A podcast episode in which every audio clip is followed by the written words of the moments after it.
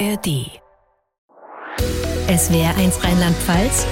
Leute mit Katja Heinen. Heute ist der letzte Tag der Frankfurter Buchmesse, der größten Bücherschau der Welt, die in diesem Jahr ihren 75. Geburtstag feiert. Und mitgefeiert hat der Verleger Manuel Herder, der gleich einen zweifachen Geburtstag begehen konnte. 75 Jahre Buchmesse und 225 Jahre Herder Verlag. Herzlich willkommen, Leute. Hallo. Fangen wir mit dem ältesten Geburtstagskind an. Mit 225 Jahren ist Ihr Verlag einer der ältesten familiengeführten Verlage Deutschlands. Wie viele Mitarbeiter beschäftigen Sie aktuell? Unser Verlagshaus hat äh, in Menschen knapp 200. Äh, das liegt aber daran, dass wir versuchen, sehr familienfreundlich zu sein, sehr viel Teilzeit zulassen. Wenn man das dann auf die sogenannten betriebswirtschaftlichen Personaleinheiten oder so ähnlich runterrechnet, dann landen wir so knapp bei 140.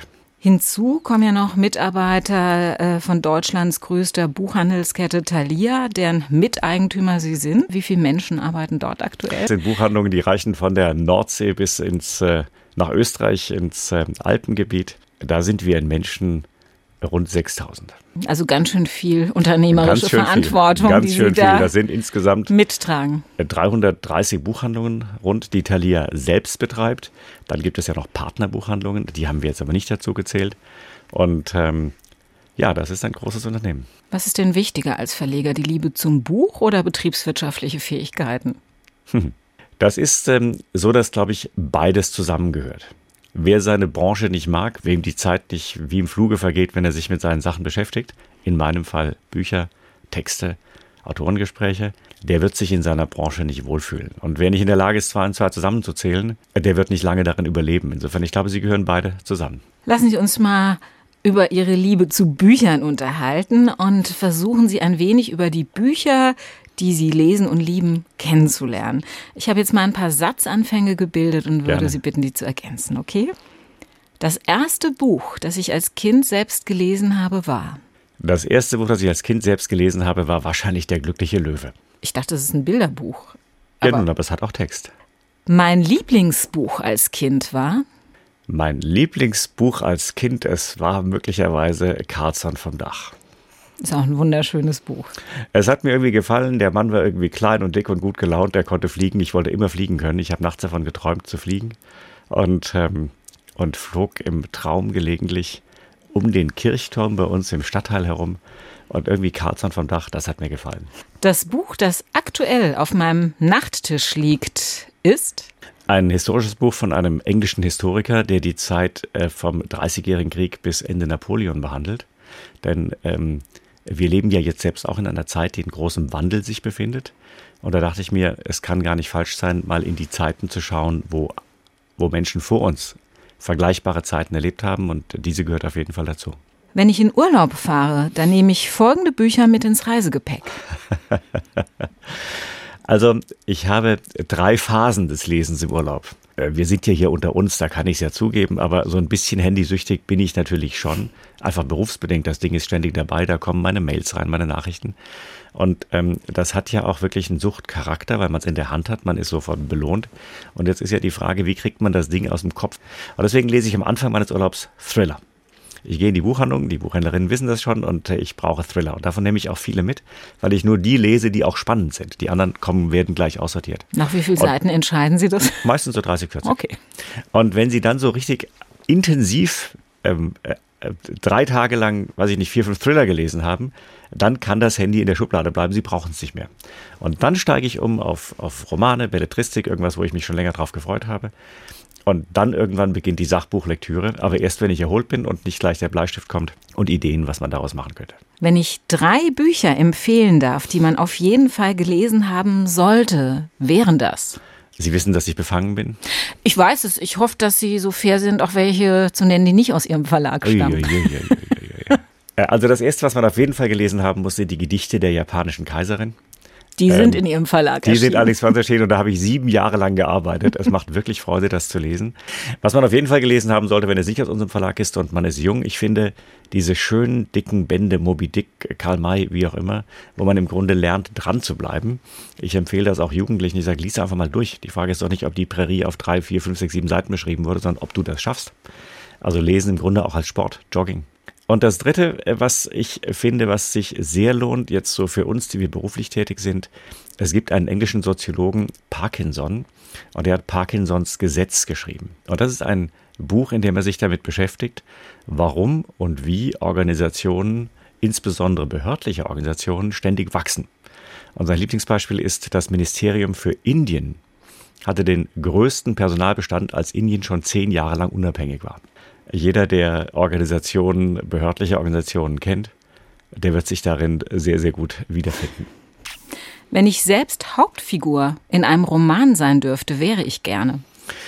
Wenn ich selbst Hauptfigur in einem Roman wäre, äh, dann wäre das möglicherweise ein Roman, in dem ich ein deutsch-japanisches Problem irgendwie lösen könnte und auf diese Weise durch Japan ginge, wo ich eine Zeit lang studiert habe und dann beschreiben kann, wie das Leben dort stattfindet, wie sie abends in die äh, Sushi-Bar, wie sie dann in die verschiedenen Kneipen gehen, wie sie kleine Gläslein Sake trinken, sich zuprosten, um in Kommunikation zu kommen. Ich glaube, das würde mir Spaß machen. Dann können Auch Sie die Verfilmung, wo Sie gerade drüber sprechen. dann können Sie das ja machen und äh, den dann äh, im nächsten Jahr auf der nächsten Frankfurter Buchmesse präsentieren. ich denke mal drüber nach. Lassen Sie uns mal auf die Buchmesse zu sprechen kommen, die Ihr 75. Jubiläum feiert. Die wievielte Buchmesse ist es für Sie? Also ich glaube, die erste Buchmesse habe ich so erlebt, da war ich acht, schätze ich mal. Äh, Neun. Mein erstes Erlebnis war, dass ich ähm, an der ganzen Schlange vorbeiging und nach vorne unsere Tickets ab, Karten hießen sie damals noch, Billets, sagte mein Vater, äh, abknipsen ließ und wir dann an der Schlange vorbeikamen und ich merkte, aha, Kinder können also bei einer Buchmesse ungestört nach vorne gehen äh, und begleitete meinen Vater. Und das war interessant, denn damals war die Buchmesse ja komplett anders als heute. Denn als der von der Buchmesse zurückkam, sagen wir mal so alt, als er so alt war wie ich jetzt vielleicht, da wusste der, wie das Jahr gelaufen sein wird, weil da haben wir noch richtig bestellt. Da gingen die Vertreter hin, die Vertriebsmitarbeiter, und die hatten Bögen, solche Durchschlagpapierbögen in unterschiedlichen Farben. Der Gelb war also für den eigenen Ablage, Grün war für den Auslieferer und ich habe es vergessen. Und da wurden Umsätze geschrieben. Das ist jetzt völlig anders. Weshalb ist für Sie heute als Verleger die Buchmesse so wichtig? Sie hat sich komplett gewandelt und sie ist im Grunde keine Geschäftsmesse mehr, wo wir verhandeln über Abschlüsse oder sonst was reden, sondern sie ist eine Kontaktmesse geworden. Und entsprechend hat sie sich ja auch verkleinert, weil äh, viele äh, dort jetzt einmal nicht hingehen, um dort zu arbeiten. Also die großen Vertriebsmannschaften kommen nicht mehr, wollen auch gar nicht kommen. Und sie ist natürlich auch eine Messe, wo man sich über Trends austauscht und sieht, was machen die anderen so. Kontakt knüpfen heißt Kontakt zu Autoren zum Beispiel? Nein. Oder? Die Autoren jetzt gerade in unserem Bereich, wir sind ja sehr stark unterwegs im Bereich Religion, Theologie auf der einen Seite, Pädagogik, Erziehung auf der anderen Seite.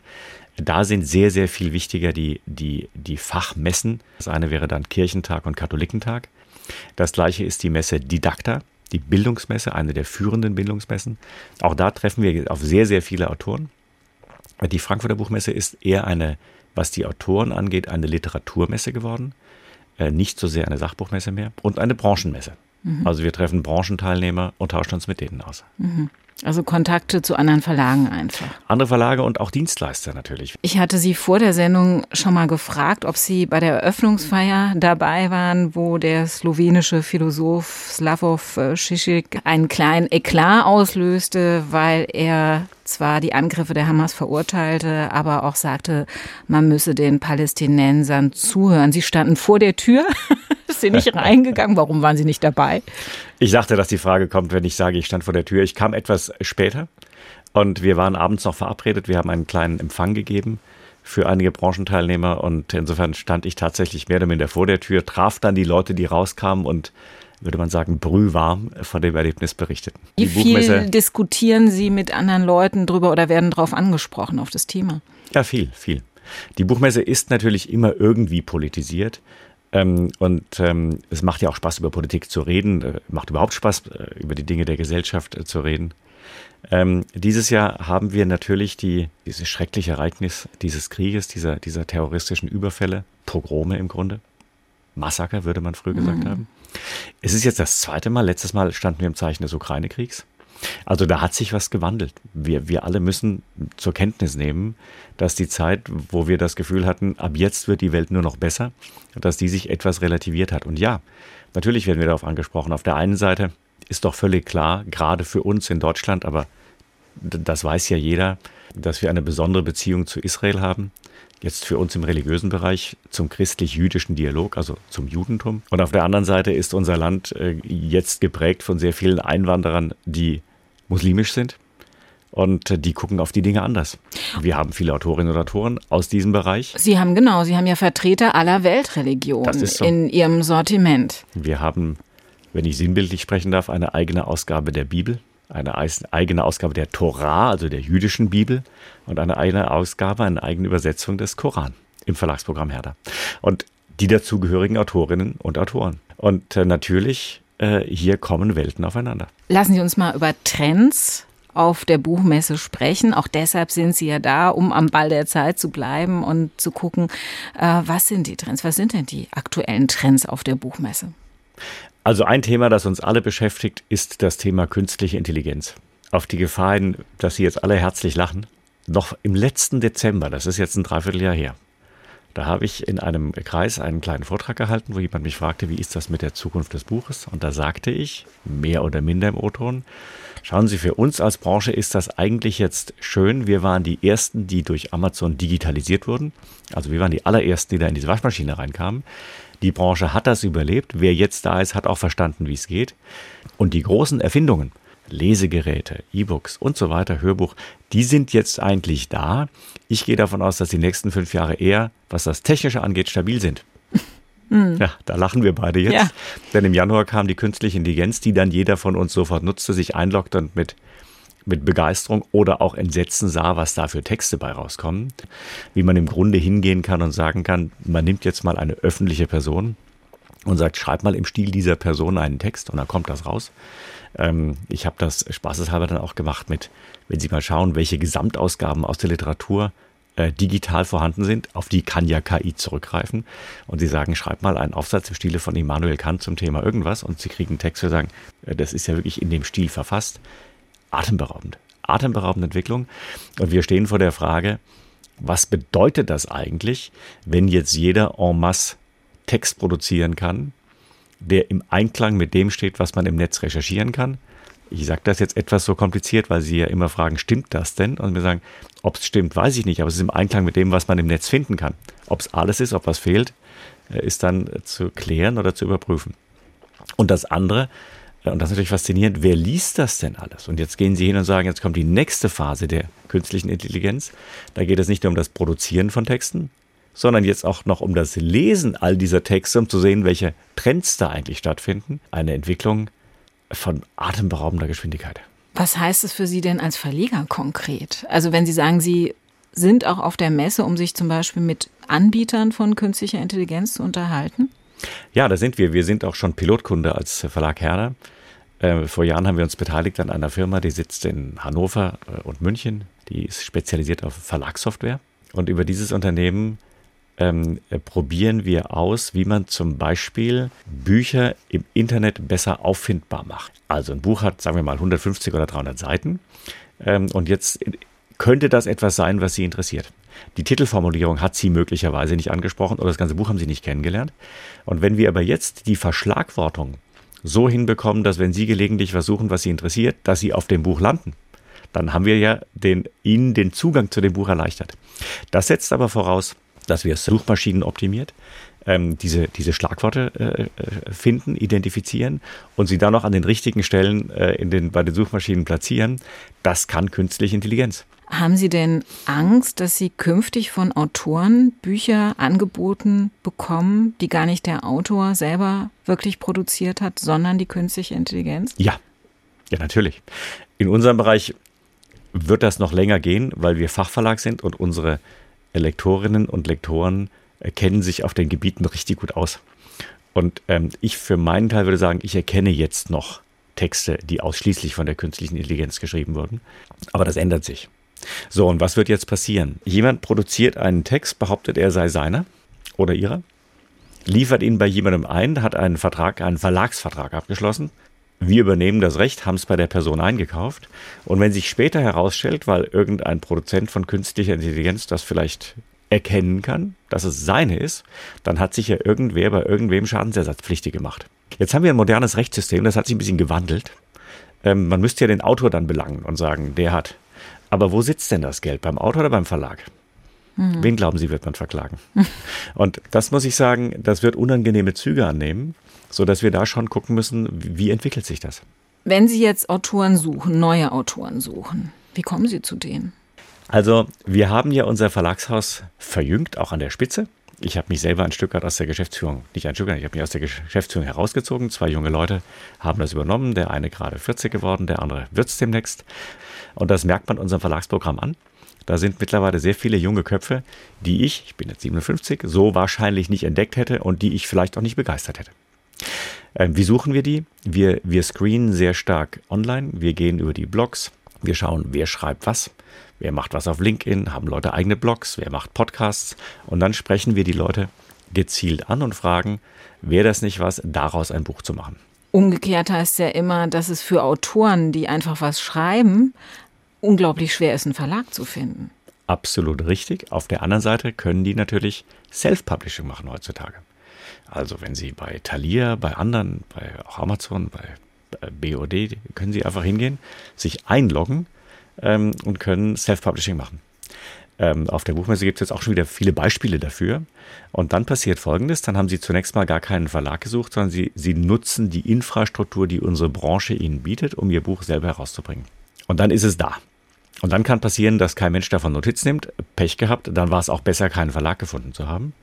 Oder es kann passieren, dass dieses Buch plötzlich auf Begeisterung stößt, weil sie noch einen Podcast nebenher laufen lassen, weil sie sonst was Intelligentes machen, was Menschen dazu bringt, dieses Buch haben zu wollen. Jetzt werden Verlage auf sie aufmerksam und jetzt kommt natürlich äh, die Anfrage des Verlages umgekehrt auf Sie. Würdest du dir denn noch vorstellen können, das Buch mit uns zu machen? Dann verhandeln Sie gleich mal ganz anders. Das heißt, mit dem Self-Publishing würden Sie sagen, es ist heute für einen Autor dadurch leichter, im Zweifel in Viel den leichter, Buchmarkt ja. reinzukommen, als noch vor 10, Ja. 15 Jahren? Ja, absolut. Sie gehen einfach hin, klinken sich ein, Kreditkarte, Vorkosten und raus damit. Ich habe das ausprobiert, nicht mit gedruckten Büchern, nur auf so einer Plattform. Es gibt ja sehr viele Plattformen, wo Leute veröffentlichen, Jugendliche veröffentlichen, äh, verschiedenste Themen und so weiter. Und habe einfach mich unter einem anderen Namen natürlich angemeldet und dann auch über die KI Texte produziert und geschaut, was passiert. Die Texte waren nicht sehr gut, trotzdem hatten sie nach wenigen Stunden schon die ersten Likes. Also ich würde sagen, publizieren war noch nie so leicht wie heute. Das macht es für uns Verlage nicht gerade leichter übrigens, weil ähm, die, die Kundschaft, die Menge der Personen wird ja nicht mehr, im Gegenteil. Die Anzahl der aktiven Leser im deutschen Sprachraum nimmt demografisch nachweislich seit Jahren ab. Wenn jetzt die Aufmerksamkeit für die Verlage natürlich noch geteilt werden muss, nicht nur wie in den 90er Jahren mit der Sonntagszeitung, die es davor nicht gab, und der Sonntag war der Buchtag, nicht nur mit diesem und jedem, sondern jetzt auch noch mit all den Büchern, die im Self-Publishing herauskommen. Der Wettbewerb frei nach Darwin, der wird für uns stets härter. Sie haben aber äh, im Vergleich zum Self-Publishing den Vorteil, dass Sie den Papst höchstpersönlich als Autor haben. Der musste noch nicht auf Self-Publishing umsteigen, zumindest. Ja, lassen Sie uns mal drüber sprechen. Es passiert ja einem Verleger vermutlich nicht allzu oft, dass er äh, einen Autor hat, der dann später Papst wird. Sie haben das erlebt mit Papst Benedikt, der vorher als Kardinal Ratzinger bei Ihnen schon veröffentlicht hat. Sie waren dabei, als in Rom weißer Rauch aus dem Schornstein stieg und dann Ihr Autor auf die Empore trat und plötzlich das weiße Papstgewand trug. Was ist Ihnen da durch den Kopf gegangen? Wow. Der nächste Bestseller. Ich war beeindruckt. Es war unglaublich. Hat irgendjemand geglaubt, dass Ratzinger Papst werden könnte? Ich nicht. Wir haben gesagt, ein Deutscher wird nicht Papst, das geht nicht. Gleichwohl habe ich ähm, ähm, Lektoren, die gesagt haben, und wenn es wird, dann wollen wir ein Buch haben. Und ich habe noch herzlich gelacht, habe gesagt, na dann macht mal. Und haben rechtzeitig ein Buch zusammengestellt, in Absprache auch mit ihm. Er bedankt sich auch im Vorwort dafür. Das war dann das Buch Werte in Zeiten des Umbruchs. Und die ersten Exemplare hatte ich in der Manteltasche. Und ich stand tatsächlich auf dem Petersplatz, äh, wartete, wer da oben rauskommt, und es kam Ratzinger raus. Und ich sagte, das gibt's doch nicht. Ich hole mein Buch heraus und sage, das ist ja unglaublich. Da haben es die neben Ihnen stehen Ihnen gleich aus der Hand gerissen wahrscheinlich. Das war so und wir haben tatsächlich die ganze Nacht auf dem Petersplatz äh, gefeiert und äh, es war sehr schön. Kann man denn einem Papst, wenn der bei einem im Verlag ein Buch veröffentlicht, sagen, die Stelle ist zu langatmig oder die versteht man nicht? Also Josef Ratzinger war ja begeisterter Autor. und er, er mochte auch die Zusammenarbeit mit den, mit den Verlagen, mit uns. Ja, dieser Mann hat uns Manuskripte geschickt mit der Bitte, äh, lektoriert das doch erstmal. Und ich habe einen wunderbaren Brief bei mir zu Hause, wo ich ihm gedankt habe für das Manuskript und gratuliert habe, dass es jetzt fertig sei. Ich glaube, das war der Jesusband 2, wo er sagt, nein, er ist noch nicht fertig, denn zum einen habe ich noch nicht, also ich Papst, wir haben noch nicht alle äh, Anmerkungen des Lektorats überarbeitet und darüber hinaus erwarte ich, dass von den Übersetzern auch nochmals Verständnisfragen kommen, die dazu führen werden, dass ich einzelne Stellen nochmals neu schreiben muss.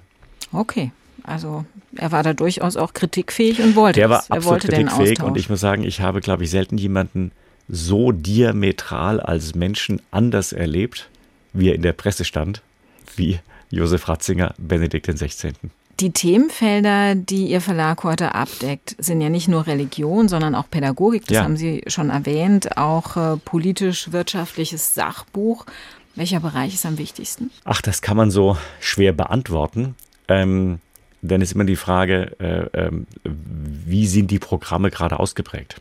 Manchmal haben Sie ähm, im Bereich Wirtschaft ein Thema, wo wir sagen, das, das, das ist jetzt wichtig, äh, als wir mit Hans-Werner Sinn zum Beispiel den Corona-Schock oder die wundersame Geldvermehrung gemacht haben, da waren das Bücher und Themen, die die ganze Zeit bewegt haben, in der wir waren. Dann überstrahlt das natürlich die anderen Bereiche. Wenn Sie in der Pädagogik gerade eine Maria Montessori Gesamtausgabe machen oder jetzt ein Buch Die Kita-Revolution, wo im Grunde die ganze Dramatik, die sich durch den gesellschaftlichen Wandel in unseren Kindergärten und Kindertagesstätten abspielt, behandelt wird, dann steht das plötzlich im Vordergrund. Und so würde ich sagen, die stehen einfach wie auf einem schönen Hocker, drei Beine, der wackelt nie der Hocker, äh, egal wie kurz oder wie lang die Beine äh, sind. Ähm, die stehen nebeneinander und sie gehören für uns zusammen.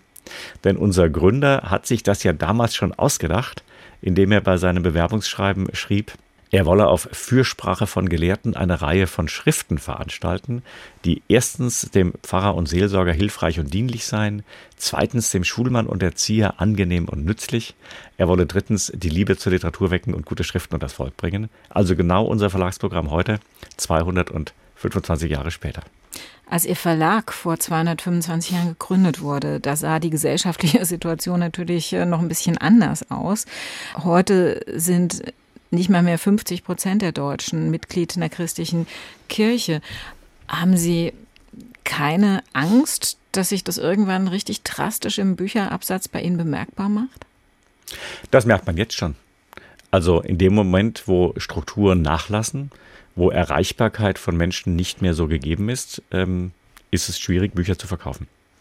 Und ähm, dann, dann merkt man, wie Ersatz Themen kommen. Haben wir vor 30 Jahren noch klassische Fasten, Fastenzeitbegleiter gemacht, äh, ist es eben jetzt mehr so das spirituelle äh, Heilfasten, Gesundwerden. Also das Thema bleibt, aber der Zugang ändert sich. Mhm. Und es gibt natürlich auch sehr viele Menschen, die zwar sagen, ich gehe jetzt sonntags vielleicht nicht mehr regelmäßig in die Kirche äh, oder ich bin da auch gar nicht mehr Mitglied, die aber sehr wohl ein Bedürfnis haben, sich spirituell mit sich selbst auseinanderzusetzen.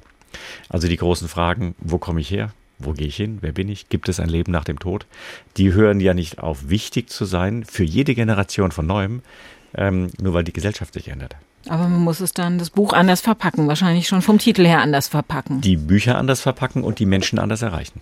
Lassen Sie uns mal ein bisschen über die Geschichte Ihres Verlags sprechen. Vor 225 Jahren hat Ihr Ur-Ur-Urgroßvater, war das glaube ich, Bartholomä Herder das erste Buch verlegt, die Reichsstaatsrechtliche Untersuchung. Das klingt erstmal nicht nach einem Bestseller.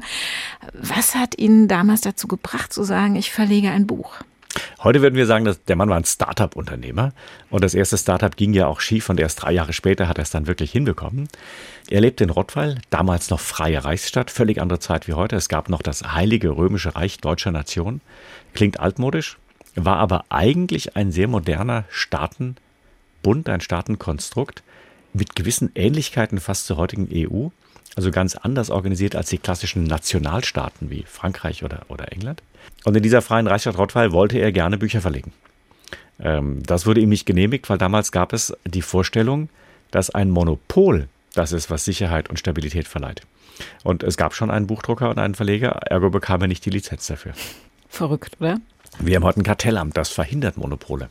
Aber schauen Sie, das ist Geistesgeschichte im echten Leben. Ich meine, ähm, Gesellschaft glaubt, Monopol ist gut. Ärzte haben damals zur Ader gelassen. Im wahrsten Sinne des Wortes bis zum Umfallen. Ähm, und immer noch mal. Und die Leute sind gestorben und trotzdem haben sie es wieder gemacht. Also Leute haben eben anders gedacht. Sie hatten andere Informationen und zogen daraus andere Schlüsse. Was war denn dieser Bartholomew Herder für ein Mensch? Ta, das wüsste ich auch mal gerne. Er muss jemand gewesen sein, der enorm neugierig war. Er bekam von seinen Eltern eine gute Ausbildung finanziert in der Klosterschule St. Blasien im Schwarzwald, damals Benediktinermönche.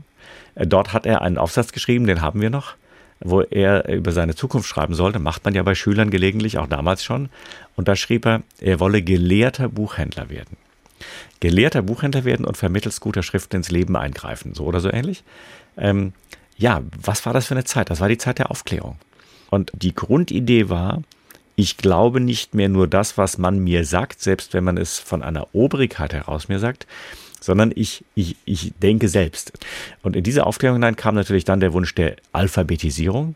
Menschen konnten nicht lesen und schreiben, das sollten sie lernen. Es kam der Wunsch nach Wissen. Äh, eines der nächsten Bücher, das er veröffentlicht hat, hochinteressant, äh, da ging es um die Frage des Einflusses auf den Gewürzehandel durch die Besetzung Ägyptens durch die Truppen Napoleons. Huch. Ich meine, da sind sie plötzlich in der, in der Situation, sie sagen, Donnerwetter, also Napoleon marschiert in Ägypten ein, 1790er. Ähm, das hat Auswirkungen auf den Handel. In Rottweil erscheint ein Buch dazu. Verrückt. Fühlt sich gar nicht so fremd an, oder? Der Verlag hat zwei Weltkriege überlebt. Wo hat es ihn schwerer gebeutelt, im Ersten oder im Zweiten Weltkrieg? Die Zeitgenossen würden immer sagen, ähm, meine Zeit war die schwierigste und war die schlimmste. Der Erste Weltkrieg war insofern schlimm für das Verlagshaus, als es ähm, im Nachgang zu der Gründerzeit, die wir ja im gesamten deutschsprachigen Raum hatten, auch Auslandsbeteiligungen hatte. Meine Schwester ist heute noch Verlegerin in New York in einem kleinen, feinen Herder Verlag und mein Bruder in Barcelona. Das waren Dinge, die damals gegründet wurden. Die sind alle verloren gegangen. Das Verlagshaus selbst wurde in ein Kriegslazarett umgewandelt. Es war eben erst fertig geworden, zwei, zwei Jahre vor dem Beginn des Ersten Weltkrieges. Und wir haben noch im Eingangsbereich eine große Marmorplatte, auf der all die Namen derer eingetragen sind, der aktiven Mitarbeiter, die im Felde geblieben sind. Das ist wirklich eine lange Liste.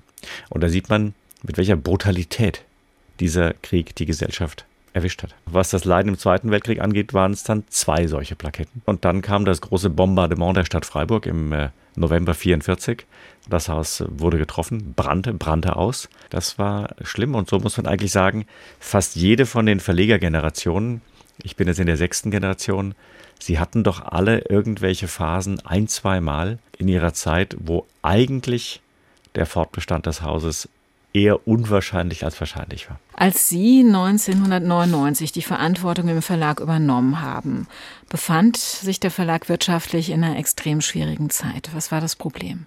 Ja, das war so. Ähm, ähm, und stand damals auch in allen Zeitungen sehr zu unserem Leidwesen. Äh, was war passiert?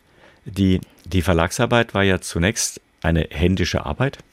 Als mein Vater ähm, äh, anfing, hatten wir noch Setzer mit Pinzette. Als er aufhörte, wusste kein Mensch mehr, wie das geht. Alles war Computer to Plate.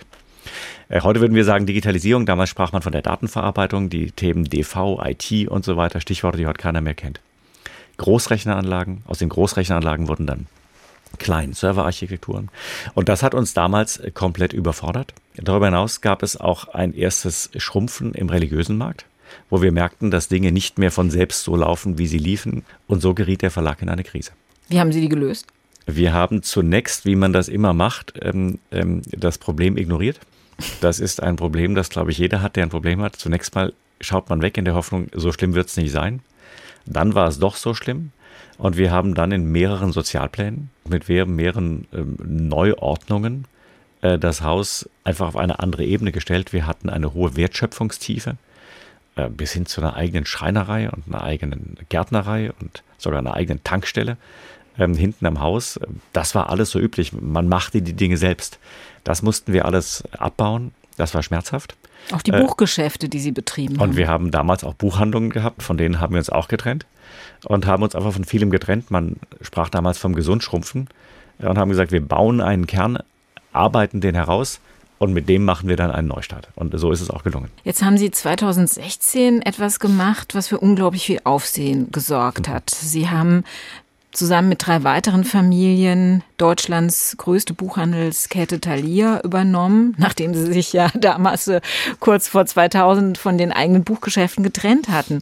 Sie sind damit in ein ungemein schwieriges Geschäft eingestiegen. Laut Börsenverein des deutschen Buchhandels machen jedes Jahr 100 Buchhandlungen in Deutschland zu. Was hat Sie bewogen, das zu machen, da wieder einzusteigen? Hm. Also das hat natürlich einen unglaublichen Spaß gemacht. Das war genau 20 Jahre 20 Jahre nachdem wir unsere Buchhandlung Antalya verkauft haben, nämlich im Juli 96, haben wir uns im Juli 2016 mit der Gründerfamilie von Thalia, nämlich der Familie Kreke und anderen, wieder an Thalia beteiligt, wir als Mehrheitsgesellschafter. Was hat mich bewogen? Ich habe mir immer sehr intensiv die Marktzahlen in Amerika angesehen. Amerika ist in vielen Dingen, fast in allen, immer drei, vier, fünf Jahre vor uns. Was Sie dort äh, erkennen, kommt in der Regel als Trend auch zu uns. Und dort sahen sie, dass im Grunde der Umsatz mit den E-Books, der stets nach oben ging, plötzlich an so eine Art Sockel kam. Gleichermaßen sahen sie, dass der Umsatzrückgang mit den echten Büchern unten auch einen Sockel erreicht hat. Und da war mir klar, wenn in Amerika der Trend gebrochen wird und Leute irgendwann sagen, mehr E-Book will ich nicht, ich bleibe dann doch wieder beim physischen Buch, dann ist das ein Trend, der auch bei uns stattfinden wird. Und damals war das noch so, dass Buchhandel steil bergab ging. Wer eine Buchhandlung hatte, hatte ein sogenanntes Bad Paper, hieß das bei den Banken. Und ähm, Thalia war damals in einer Situation, dass sie verkauft werden sollte. Und da sagte ich, wäre doch eine Chance. Hm, und hat sich bewährt. Es hat sich bewährt. Wir sind damals als vier Familien eingestiegen. Dann haben wir fusioniert mit der Meierschen Buchhandlung äh, in äh, Nordrhein-Westfalen, Stammsitz in Aachen. Jetzt sind wir fünf Familien. Ähm, dann haben wir die Partnerschaft äh, hinbekommen mit der Buchhändlerfamilie Riedmüller. Das sind die Osiander Buchhandlungen. Das ist jetzt eine Partnerschaft, aber wir kaufen jetzt gemeinsam ein und vieles mehr. Also da sind Familien zusammengekommen, die gesagt haben, wenn wir es geschickt machen, zusammenhalten und in Kooperation denken, dann haben wir eine Chance gegen den übermächtigen Gegner aus Amerika. Und das ist auch die Idee.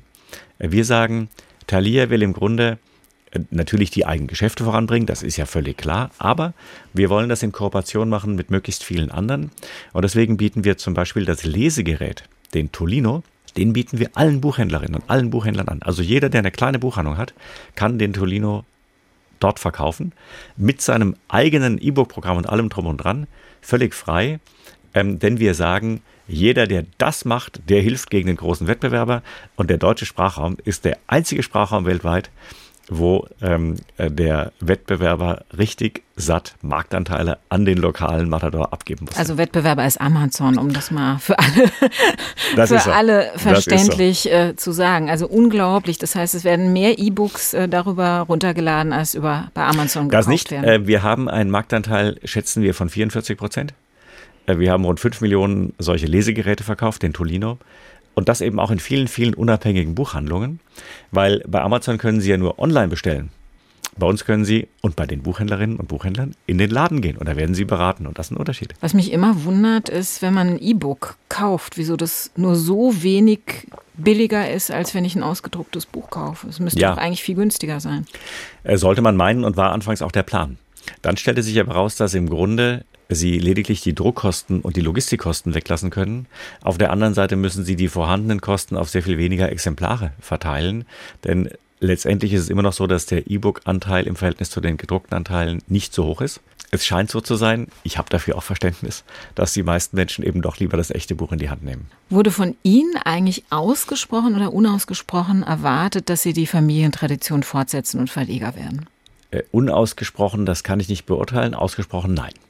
Wir haben eine Familientradition, wo wir sagen, jeder soll und darf und kann machen, was er am liebsten will. Und jeder soll auch etwas völlig Eigenes machen, bevor er sich mit dem eigenen Unternehmen auseinandersetzt. In meinem Fall war das die Beschäftigung mit Japan. Ich habe da studiert, ich war dort. Sie haben neben Betriebswirtschaft, Theologie und Erziehungswissenschaft Japanologie studiert. Das ist so, ja. Wie kam es äh, zu dieser Neugier. Faszination für Japan? Neugier. Ich habe mein Abitur in England gemacht. Dort war ich logischerweise Ausländer. Mit mir waren viele Asiaten auch Ausländer. Insofern hatten wir von Ausländer zu Ausländer irgendwie einen, einen Draht gefunden. Und dann bin ich nach dem Abitur äh, bin ich durch Asien gereist, Singapur, äh, Malaysia, Taiwan, Hongkong und dann auch Japan. Da kannte ich niemanden aus der Schule, aber über andere Wege habe ich dann doch Leute kennengelernt und stellte fest, ganz anderes Land. Ganz andere Art, mir zu antworten. Ich habe es oftmals gar nicht verstanden, eigentlich nie. Und dann dachte ich mir, ach, bevor du, wie man so schön sagt, was Richtiges studierst, machst du ein Jahr lang Try and Error und machst Japanologie. Tja, und dann sagte der Professor, Leute, ihr seid eh zu viele, aber, aber weit mehr als die Hälfte springt sowieso bald ab. Hm, da willst du jetzt eigentlich nicht dazugehören. Dann habe dann bis zur Zwischenprüfung weiter studiert. Dann hat meine Heimatstadt Freiburg eine Städtepartnerschaft geschlossen mit einer japanischen Stadt, Matsuyama. Dann dachte ich mir, Mensch, jetzt fragst du mal, ob du da als Studentin gehen kannst. Und das klappte auch. Und plötzlich hatte ich mein Auslandsjahr in Japan an einer wunderbaren kleinen Universität. Kein Mensch sprach dort ein Wort Englisch, das war fantastisch. Ja, und dann waren es noch zwei Jahre bis zum Magister, habe ich mir gesagt, ja, die nimmst du jetzt noch mit. Sind bis heute großer Japan-Fan, schätze ich mal. Es macht immer wieder große Freude und wenn alles klappt, fahre ich nächstes Jahr im Oktober das nächste Mal. Wie haben Sie die japanische Kaiserin dazu überredet, bei Ihnen im Verlag ihre Gedichte zu veröffentlichen? Also das war so, Sie erinnern sich Fukushima, wir waren alle entsetzt und, und in Trauer. 30.000 Menschen sind von der Welle in den Tod gerissen worden und, und das Land war ja in, in, in Agonie. Und dann sahen sie auch diese, diese, diese Fernsehbilder, wie das kaiserliche Paar in eine solche Massenunterkunft ging. Die Kaiserin kam hinein, kniete sich neben die Menschen nieder und verbeugte sich. Unglaubliche Szene. Und da habe ich zur Kenntnis genommen, dass sie Gedichte schreibt. Das hätte ich während meines Studiums schon wissen sollen, aber äh, offensichtlich nicht aufgepasst. Äh, auch Trauergedichte. Und da dachte ich mir, wenn du jetzt ganz schnell mit denen ein Buch machst, dann ist das ein Beispiel hier für, für Völkerverständigung und, und hilft dir. Wir haben ja auch Spenden gesammelt und alles das. Aus ganz schnell wurden sieben Jahre. Ich brauchte erst mal zwei Jahre, bis ich jemanden gefunden habe aus ihrem Umfeld. Äh, ich habe es ja auch nicht hauptberuflich gemacht, sondern immer so nebenher hier angerufen, sondern kennen Sie jemanden, der die Kaiserin kennt? Die Leute gucken einen ein bisschen erstaunt an. Aber irgendjemand sagt, ja, ich kenne jemanden, der hat mit ihr Tennis gespielt. Oder irgendwann, irgendwann hatte ich dann den Kontakt zum dortigen ähm, Kammerherr, der war pensioniert. Dann musste ich mich dem vorstellen. Äh, dann, äh, also bis die Frau eine Vorlage von mir hatte, vergingen, glaube ich, schon drei Jahre. Bis ich dann eine Rückmeldung hatte, verging nochmal ein Jahr. Und bis wir dann fertig waren, waren es am Ende sieben Jahre. Und ähm, es war auch sehr interessant. Der kaiserliche Hof antwortete immer sehr langsam. Ich schrieb und dann kam so sechs, sieben Wochen später, manchmal zwei Monate oder länger, kam die Antwort. Und dann kam auch mal der Brief, die Mail, ähm, die, ähm, also Ihre Majestät wünsche sich ein bestimmtes Nachwort von einem japanischen Professor und wir mögen ein vergleichbares Vorwort organisieren. Dann saßen wir da und, und, dachten nach und kamen zum Ergebnis, dass Richard von Weizsäcker der richtige Mann sein würde. Denn Bundespräsident, das passt, noble Familie, das passt. Es gibt wunderbare Bilder, wo die Weizsäckers mit dem kaiserlichen Paar durchs Brandenburger Tor gehen. Wir dachten, das ist ein toller Vorschlag. Ich schrieb das. Drei Monate später kam die Antwort, die Kaiserin sei einverstanden. Ich musste antworten, der Herr ist leider verstorben. Dann kam die Antwort übrigens ganz schnell, ja, dann möge ich das Vorwort schreiben. Und so habe ich tatsächlich selbst das Vorwort zu dem Buch geschrieben, auf Wunsch meiner Autorin. Sie haben ja auch für das dicke Buch, äh, das Sie sich zum Jubiläum geschenkt haben, kluge Texte über die wichtigsten Fragen unserer Zeit, wo ganz viele verschiedene Leute was schreiben, angefangen von Sky Dumont über den äh, baden-württembergischen Ministerpräsidenten, über ähm, äh, Maite Kelly zum Beispiel, ähm, haben Sie dann den Artikel geschrieben über japanische Lyrik. Was sind denn für Sie die drängendsten Fragen unserer Zeit? Die drängendsten Fragen unserer Zeit ist natürlich jetzt zunächst mal auf unsere Gesellschaft bezogen. Äh, wir alle reden liebevoll vom demografischen Wandel, aber de facto schrumpft die Bevölkerung. Ähm, und das hat Auswirkungen. Wir werden das äh, in den nächsten Jahren dramatisch erleben im Bereich des Personalmangels, Fachkräftemangels. Ähm, damit einhergeht auch eine Veränderung der Gesellschaft. Sie sehen das bei Wohnraum. Wenn natürlich viele Leute alleine leben, dann verbraucht es einfach mehr Wohnraum, wie wenn sie in Familien zusammenleben. Ähm, das wird auf uns zukommen. Es wird auf uns zukommen, das neue Verständnis von Globalisierung. Gingen wir in den 90ern noch davon aus, dass einfach alles besser wird, wir handeln miteinander, wir werden uns verstehen, das Leben wird schön, müssen wir jetzt erleben, dass im Grunde der Primat des Wirtschaftens einem Primat des nationalen sich Durchsetzens eine Rolle spielt. China, Russland. Und ich denke, dass das drängende Fragen sind. Ein Thema, das mich sehr beschäftigt hat und wozu wir sehr viele Bücher machen, ist ähm, die globale CO2-Sanierung. Also die Menge an CO2 in der Atmosphäre ist zu viel, das lässt sich alles nachmessen. Und flapsig formuliert, das Zeugs muss da wieder raus. Es wird nicht reichen, nur Vermeidungsstrategien zu fahren. Es wird nicht reichen. Ähm, man muss es wieder rausholen und diese Technologien, die sind ja in vollem Gange. Das publizistisch zu begleiten mit Autoren wie Mojib Latif oder so, das macht natürlich schon Freude ist das falsche Wort. Es, es ist begeisternd, weil wir merken, da sind wir an den Themen der Zeit dran. Wenn wir auf den demografischen Wandel zu sprechen kommen, Sie sind da als Familie nicht ganz so stark davon betroffen. Äh, Sie selbst haben vier Kinder.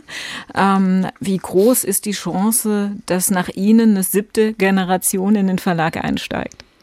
Ja, aus der nächsten Generation, der sogenannten siebten Generation, haben jetzt schon fünf Mitglieder ein sogenanntes Trainee-Programm gemacht. Waren also ein Jahr lang im Verlagshaus. Also Ihre vier Kinder plus? Und noch ein Neffe von mir. Und die waren alle ein Jahr lang im Verlagshaus. Der eine ist es noch. Ähm, die einen nach Abitur und vor Studium, der andere nach Studium. Und das ist ja spannend, weil da erleben die dann ein Verlagshaus aus eigenem Anschauen und nicht aus den Berichten des Vaters und kamen dann gelegentlich und sagten, Papi, es ist aber etwas anders, als du es geschildert hast. Ich sage, ja, deswegen haben wir das ja auch uns ausgedacht mit dem Trainee-Programm. Damit verbinde ich keine Verpflichtung und auch keine Erwartung, aber seine Hintergedanken hat man ja schon und ähm, die gute Laune bei uns in der Familie wächst eher, weil wir merken, die Familie interessiert sich für das Unternehmen äh, und ist äh, sicherlich auch darin begeistert, sich Gedanken zu machen, später darin eine Rolle zu spielen. Und Sie selber haben mit Mitte 50 was gemacht, was extrem ungewöhnlich ist. Sie haben sich aus dem Tagesgeschäft ähm, rausgezogen. Warum haben Sie das gemacht? Ich habe ja sehr früh bei uns angefangen. Da war ich 26 und kam in die Geschäftsführung. Ähm, und ich dachte mir, Sie kennen den schönen Satz, keine Grenze verleiht mehr zum Schmuggeln als die Altersgrenze. Ähm, aber wie lange hat man wirklich selber gute neue Ideen und wann fängt man langsam an, auch einzurosten? Und ich dachte mir einfach, äh, hier in diesem Verlag, ich, äh, es ist jetzt dann die 30. Messe und, und auch wenn ich erst Mitte 50 war, ich wollte, dass da ein neuer Impuls reinkommt. Und das andere, der ganze Bereich Digitalisierung, der braucht digitale Leute, Digital Natives. Ich werde immer ein Digital Immigrant sein. Ich habe das dazugelernt. Ich bin damit nicht aufgewachsen. Und die denken anders als wir. So, und das, das wollte ich gerne haben, dass der Verlag diese Chance nicht genommen kriegt, weil ich zu sehr im Tagesgeschäft bin. Ich hatte schon vor Jahren eine Umstrukturierung geschaffen, wo wir über alles eine Holding gesetzt haben. Und ich habe mir damals schon gesagt, irgendwann wirst du den Verlag aus dieser Holding heraus führen. Und damit habe ich jetzt angefangen. Mhm. Und für Ihre Kinder ist es natürlich auch die Chance, einzusteigen, ohne dass der Papa ständig daneben steht. Und das mag vielleicht noch ein Vorteil sein. Ich drücke Ihnen die Daumen, dass äh, bei Ihnen die siebte Generation bald am Ruder ist. Danke, dass Sie sich die Zeit genommen haben, zu uns nach Mainz gekommen sind. Am Ende unserer Sendung gibt es immer ein kleines Geschenk für unseren Gast. Ich dachte, da Sie sich ja in der Stadt Gutenbergs befinden, also in der Stadt, in der der Buchdruck erfunden wurde, bekommen Sie von mir aus dem Gutenberg Museum ein Buch, das Sie sicherlich nicht im Verlag haben, das äh, aber in jede Hosentasche passt. Das kleinste Buch der Welt. Ich gebe Ihnen das mal rüber. Das ist in dieser Schatulle drin. Gerade mal fünf mal fünf Millimeter groß. Darin befindet sich aber wirklich ein höchster Buch Druckkunst, das älteste Gebet der christlichen Welt, das Vaterunser, in sieben Sprachen. Viel Freude damit und alles Gute. Haben Sie ganz herzlichen Dank. Da bin ich ja gespannt auf den Spuren von Johannes Gutenberg. SWR1 Rheinland-Pfalz. Leute, jede Woche neu. Auf swr1.de, in der SWR1 App und überall, wo es Podcasts gibt.